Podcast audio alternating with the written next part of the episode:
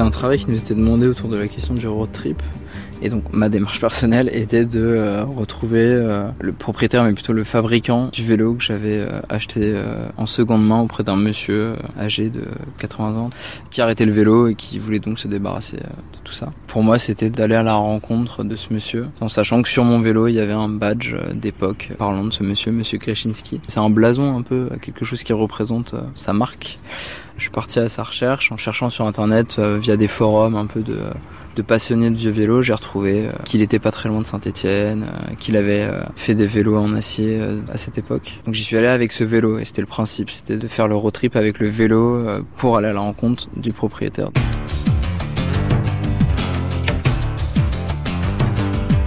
Et arrivé au premier magasin, euh, je me rends compte qu'il est fermé et il est fermé depuis un bout de temps. Enfin, la, boutique euh, est datée, euh, les vitres sont encore des vitres anciennes, pas de double vitrage. Et je me rends compte que la boutique a été délocalisée dans une petite ville, petite boutique vraiment d'artisans quoi. je trouve le deuxième magasin et, et là c'est complètement différent, c'est dans une zone commerciale.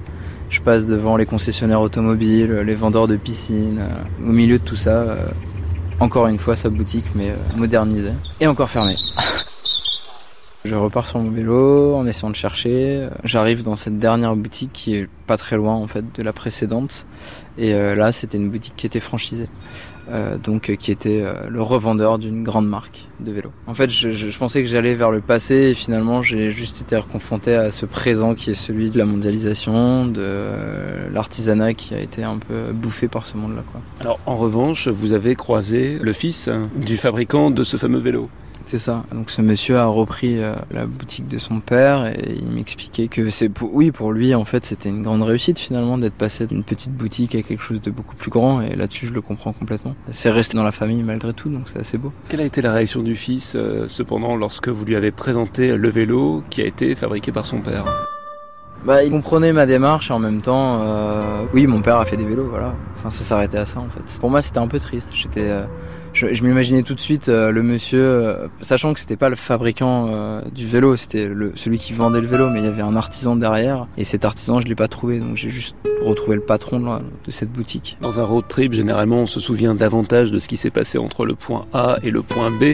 Vous, j'ai l'impression que vous vous êtes vraiment focalisé sur le point B, la rencontre avec la personne qui a fabriqué le vélo que vous aviez acquéri. Moi, ce que je présentais à l'époque dans le cadre de ce projet pour les beaux-arts, c'était plus une vidéo. En fait, c'était deux vidéos simultané où l'une parlait du voyage, euh, des paysages, euh, des gens rencontrés et tout ça. Et euh, l'autre montrait plutôt le vélo dans ses qualités plastiques. Donc c'était des gros plans sur une peinture émaillée rouge avec des paillettes brillantes, l'objet manufacturé de qualité. La partie voyage était hyper importante, surtout que euh, j'ai fait le choix de pas du tout passer par la route la plus simple. Et j'ai traversé par exemple une zone de pêche. Euh, je suis repassé là-bas plusieurs fois, c'était assez marrant de discuter avec ces pêcheurs. Qu'est-ce qu'il est devenu ce vélo depuis? Toujours chez moi. je l'ai toujours. Euh, j'ai du mal à le revendre, mais bon, je, je sais pas. Je me dis que voilà, je suis allé au bout de ma démarche. Euh, j'ai déjà plein de vélos chez moi. Je vais peut-être pas forcément le garder. En même temps, euh, peut-être le prendre en photo une dernière fois, en studio ou quelque chose comme ça. Je vais pas le garder.